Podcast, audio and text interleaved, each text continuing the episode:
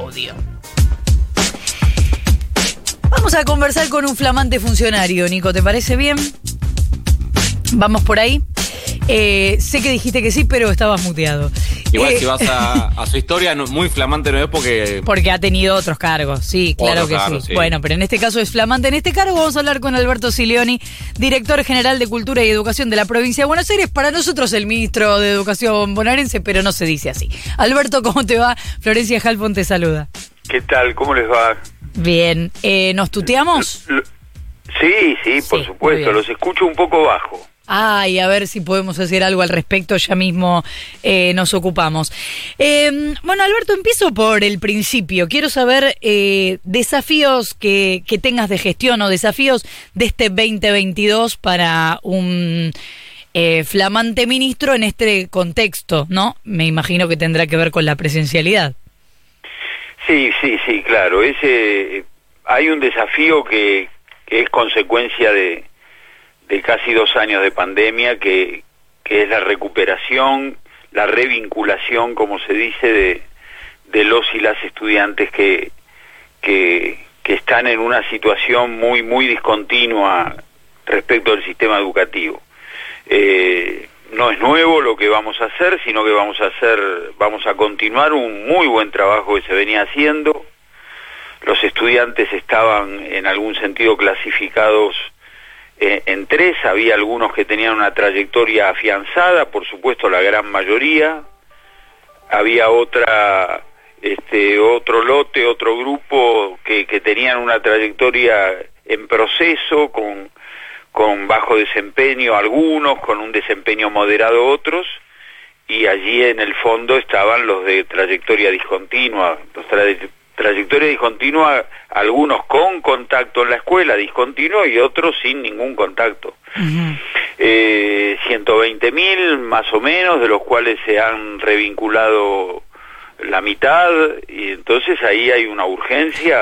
fundamental. ¿120 mil se desvincularon el año pasado o en pandemia? Eh, durante la pandemia, Ajá. digamos marzo 2020 hasta hasta fines del año pasado, aunque el año pasado desde septiembre empezó a haber una actividad más eh, más sostenida. Eh, entonces ahí hay una primera tarea cuando vos me, me invitas a pensar la- los desafíos. Ahora, después hay una tarea o, o un desafío que, que era persistente. La verdad que tenemos que mejorar los aprendizajes. Eh, esto está claro para la provincia de Buenos Aires y para, para todo el país. La sociedad argentina no está satisfecha con los aprendizajes de, sus hijos e hijas. Entonces eh, queremos ahí hacer un, un, un foco muy fuerte en la enseñanza, en el aprendizaje, en el conocimiento, en la lengua, en la matemática, en la lectura, en la lectura no solo la oralidad de la lectura, sino el sentido, entender el sentido de la lectura. Y, y ahí hay otro foco en el secundario que siempre es el, eh, el tramo del sistema educativo que, que está más en entredicho, que, que allí también hay, hay un egreso que tenemos que mejorar mucho. Profundizado por la pandemia, por supuesto, profundizada, eh, a ver, el abandono por la pandemia, ¿no? Claro. Eh, Alberto, hace unos años cuando eras ministro de Educación Nacional, recuerdo que me explicabas que era importante pasar de 180 a 190 días de clase. Yo eh, siempre fui este, descreída, pero de bruta, descreída de, de eso, digamos, de la diferencia entre eh, ir más o ir menos a la escuela. Me parecía que no era por ahí el aprendizaje. Obviamente era un contexto distinto a este, sin pandemia, pero te pregunto hoy, con el diario del lunes, si crees que hubiera sido mejor buscar la salida para mayor presencialidad escolar o si consideras que no se podía ir más al aula de lo que efectivamente se fue. Eh, a ver, eh, Flor, yo tengo respeto por aquellos que hicieron gestión en, en la, durante la pandemia, de, de todo signo político. Yo estaba fuera de la gestión pública. Y es muy difícil, la verdad que es muy difícil porque hay una rectoría científica que es la de salud y, así debía ser. Y, y- es casi excluyente el resguardo sanitario.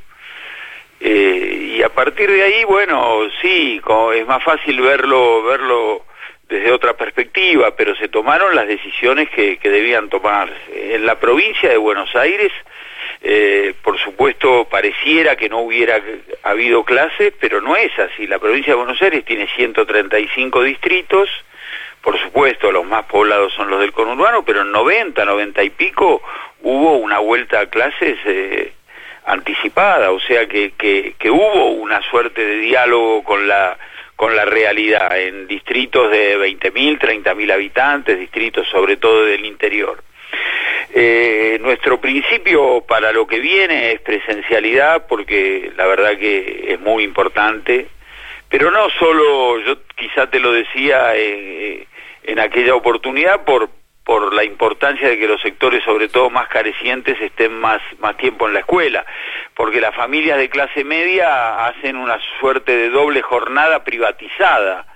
Este, a contraturno lo mandan al hijo a deporte, a, cultura, a arte, a lo que fuera, y, el hijo termina, o el niño, la niña, termina teniendo una jornada de cuatro o cinco horas en la escuela, más eh, un complemento que la, la, familia lo provee.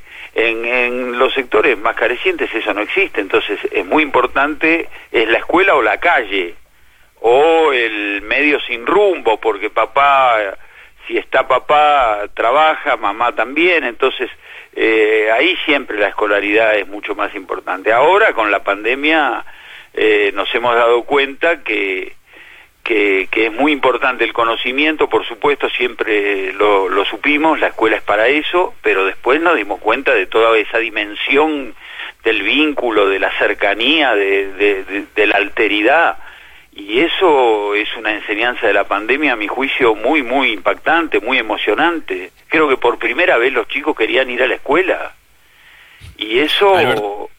Sí, perdón. ¿Qué tal, Alberto? Nico Fiorentino te saluda. ¿Cómo, te va, Nico? No, me, quedé con un concepto que eh, le respondías recién a, Flor respecto a tus desafíos y hablabas de eh, la situación del egreso, sobre todo de la eh, escuela secundaria. en las últimas semanas se estuvo discutiendo la posibilidad, muy, muy centrado en la discusión en la Ciudad de Buenos Aires respecto a la posibilidad de avanzar en pasantías. Quería saber si, cuál era tu posición respecto a esa transición hacia uno de los universos en los que uno puede ir después de la escuela secundaria, que es el universo del trabajo, también se puede, se puede seguir estudiando, eh, y si la, si la provincia de Buenos Aires está, estaba pensando algo al respecto.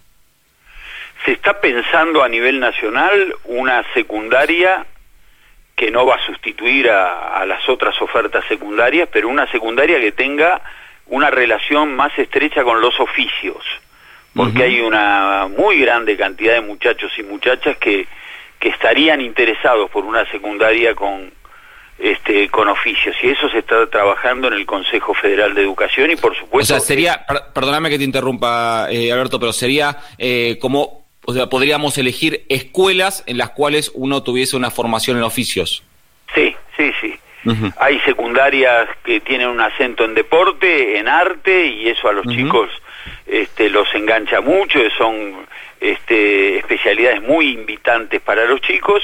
Eh, se está trabajando también en una que, que, tenga otro formato y que tenga bastante más relación con, con los oficios. La escuela técnica siempre tuvo relación con el mundo del trabajo y lo que vos llamás pasantías no es nuevo en el sistema educativo, en algún momento se llamó plan dual, que es eh, un tiempo en la escuela, un tiempo en la fábrica o un tiempo en el trabajo. Eh, como principio y concepto, eso es bienvenido.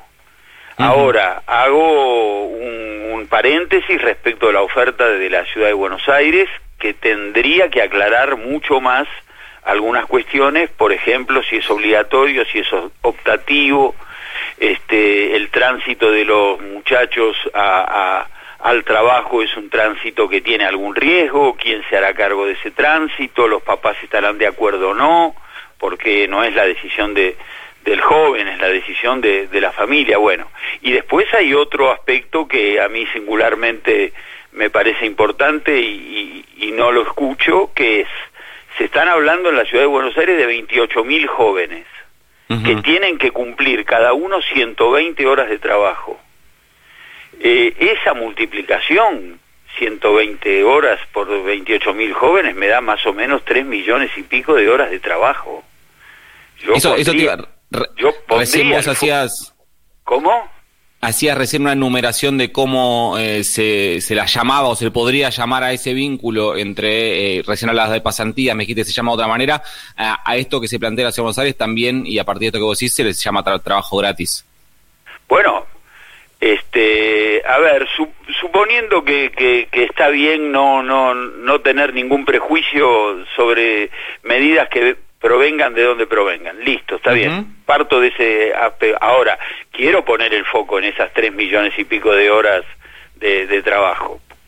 Un poco por, lo, por tu reflexión. Este, ¿Quién se apropia de esas horas de trabajo? ¿Cómo se harán esas horas de trabajo? Este, no son algunos pibes aislados en algunas pymes. Es un, un, monto muy alto eh, simplemente digo eso, el principio es bueno, hay que acercar a, a, los muchachos y a las muchachas del secundario al, mundo del trabajo, lo necesitan, es muy bueno que, que antes de terminar el secundario entiendan la lógica, ahora este, miraría con más detenimiento, sobre todo porque hay cosas que vienen de, de, de, esos gobiernos, como, como fue el gobierno de Macri durante cuatro años, que siempre tienen una lógica de mercado la lógica en materia educativa es una lógica pedagógica. En, una lógica pedagógica nos encontramos. Cuando ya metemos la lógica del mercado, yo, yo digo no, ¿no? Alberto, eh, vos has sido siempre crítico del lugar que ocupan las pruebas internacionales en la evaluación general, aunque en las conclusiones que últimamente tienen esas pruebas eh, estás bastante acuerdo, por lo menos en lo que describís que decís que la sociedad argentina no está satisfecha con los aprendizajes de sus hijos. Pero hace no mucho escuchábamos los resultados de la prueba de la UNESCO que dice que eh, en Sudamérica la Argentina queda anteúltima solamente por encima de Paraguay y que se multiplicó la cantidad de chicos en los niveles más bajos de aprendizaje en todas las materias evaluadas. Em, ¿Te parece que habría que incluir estas pruebas de alguna otra forma o mejores que no estén? No, yo siempre fui crítico de esas pruebas internacionales porque eh, no solo debieran hacer esfuerzos para implementarlas, más allá que atrás de esas pruebas hay un gran negocio editorial, ¿no? Pero no me refiero a eso. Sino que también debieran informar a la sociedad los aspectos políticos de esos resultados, porque hay una lectura política que no la hacen entonces dejan y, este, absolutamente inermes a las sociedades a, hacer cualquier tipo de interpretación. Eh, es, muy necio no reconocer que nosotros tenemos que mejorar los aprendizajes. Eso lo dicen nuestras pruebas internacionales, las pruebas de la UNESCO y las pruebas PISA que, que, que nuestras pruebas internacionales y las de UNESCO se toman teniendo en cuenta, eh, a ver, los programas, el currículum de nuestro país. Entonces, con más razón, esas pruebas nos están diciendo que ahí hay una alerta. Eh, yo creo que eh, con esto hay, hay, pleno, pleno acuerdo, hay que seguir mejorando, estamos atrasados sobre todo en matemática, tenemos que mejorar la enseñanza de la lengua, eso es con, con mucho tiempo en la escuela, eso es con, con capacitación o formación docente, eso es con recursos, tiene que haber libros en la escuela en esta etapa post-pandémica o por lo menos eh, en una etapa con la enseñanza que dejó la pandemia, tiene que haber recursos tecnológicos. Eh, me parece que lo que develan las últimas pruebas de UNESCO es, eh, a ver si lo puedo decir eh, claramente, cuando invertís, algunos resultados tardan en llegar porque cuando invertís y vos haces una escuela, en un año vos tenés la escuela. Ahora, resultados de mejoramiento del aprendizaje tardan un poco más en llegar. Ahora, si no invertís, seguro que te va a ir mal. Las pruebas UNESCO también dan cuenta de cuatro años de desinversión. Entonces, ¿qué hay que hacer? Invertir mucho sostenidamente, volver al 6, volver al 6 un año y al año siguiente también al 6 y así sucesivamente, hacer políticas públicas proactivas respecto al aprendizaje y a la postre, y no estoy diciendo al, eh, al fin del camino, no, con, eh, en el mediano plazo se van a ver los resultados. Ahora, si no eh, el resultado siempre es malo. No te entendí volver al 6. 6% del PBI. Ah, ok, Perdón, ok, perdón, ok, perdón. ok. Perdón, volver Ok. al 6% del PBI. Estaba pensando en las calificaciones. No, no, Digo, yo- volver al 6, bueno. Yo un seis fui te lo firmaba igual, ¿eh? Perdón, ahí, este, perdón, perdón, Flor, este, fui muy coloquial. Este, perdimos un punto dos del PBI, bueno, esas consecuencias, decían, no vamos a distribuir libros, pues ya hay en la escuela, falso, hay que inundar la escuela de libros. Eh, hay que inundar la mochila de los pibes de libros porque los pibes de los sectores más carecientes no tienen libros. Entonces hay que volver a, volver o empezar a que se enamoren de la lectura de que, que disfruten de la lectura. Bueno todo eso se traducirá en mejores aprendizajes Eh, Alberto, eh, recién hablabas de la eh, presencialidad como uno de los objetivos centrales para este año en el marco de eh, hoy justamente eh, mi compañera Florencia arrancaba el programa marcando el récord de contagios en la Argentina. Se está aplicando el pase sanitario para el ingreso a algunos lugares, algunos al trabajo público, algunos lugares privados también. ¿Imaginás eh, condicionar esa presencialidad a la, vacunación, a la vacunación de alumnos y alumnas? Sí, a ver, puede ser una alternativa. Este, la verdad que yo en eso soy muy respetuoso de, de, nuestros ministros de salud. En España en estas horas se está volviendo a clase 120 mil, este, están volviendo a clase, perdón, los chicos y hay más de 100 mil casos. Quiere decir que, que eso es posible. Pero, a ver, trazo, trazo un principio que es desde el deseo más que, que desde otro lugar, que es que haya presencialidad. Y, y después pongo una coma y digo si las condiciones sanitarias lo permiten. Eh, diría que lo último que, que debiéramos en, en esta etapa impedir es que haya clases. Necesitamos que haya clases, hay conciencia de esa necesidad aún en los sanitaristas, este, ojalá que podamos. Ante, ante los números de ahora parece difícil, también escucho que, que, que estos números irán bajando hacia fin de febrero, y entonces quizá a principios de marzo tengamos otra realidad que con pase sanitario, con otros elementos, podamos este, eh, lograr que empiece la presencialidad, que es algo muy necesario para recuperar, para revincular y para volver no a la normalidad anterior, sino a, a una escuela más predecible. Este, me parece que la pandemia también terminó la ilusión de los tecnoeducadores, esos que decían que algún día iban a desaparecer los maestros. Pa- para la- que quede claro, Alberto, entonces sí eh, imaginás como una eh, posibilidad es posible, que es posible. exigir la vacunación contra el COVID para que eh, los chicos y chicas puedan ingresar a la escuela. Digo, si, si las autoridades sanitarias estuvieran de acuerdo, todo lo que, lo que abra una puerta para la presencialidad, nosotros acordaríamos. Alberto Silioni, director general de Cultura y Educación de la provincia de Buenos Aires, muchísimas gracias por habernos atendido. Bueno, a ustedes dos, Nico Flor, gracias por la comunicación. Un beso grande. 18 minutos para las 8 de la mañana.